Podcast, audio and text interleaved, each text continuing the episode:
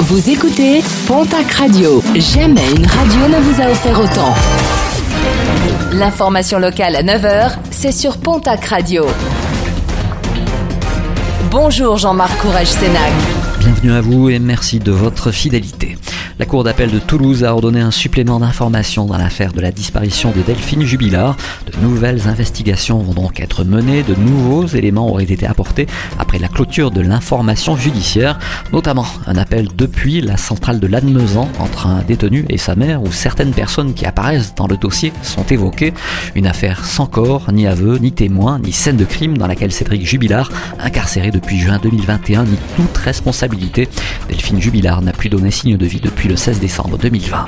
Le dossier des assistants parlementaires du Modem n'est pas refermé. Le parquet de Paris a annoncé hier qu'il faisait appel des relax prononcés lundi par le tribunal correctionnel dans cette affaire.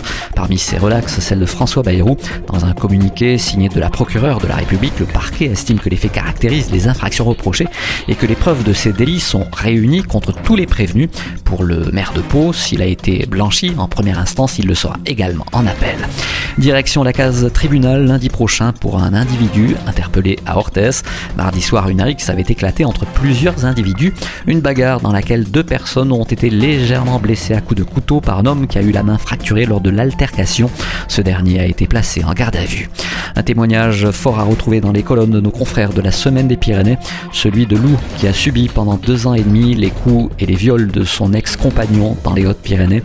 Un témoignage pour expliquer l'emprise qu'il pouvait avoir sur elle et les difficultés qu'elle a eu à le quitter jusqu'au jour où elle est partie avec l'aide de la gendarmerie. Objectif obtenir une meilleure revalorisation de leur salaire dans le cadre des négociations annuelles obligatoires.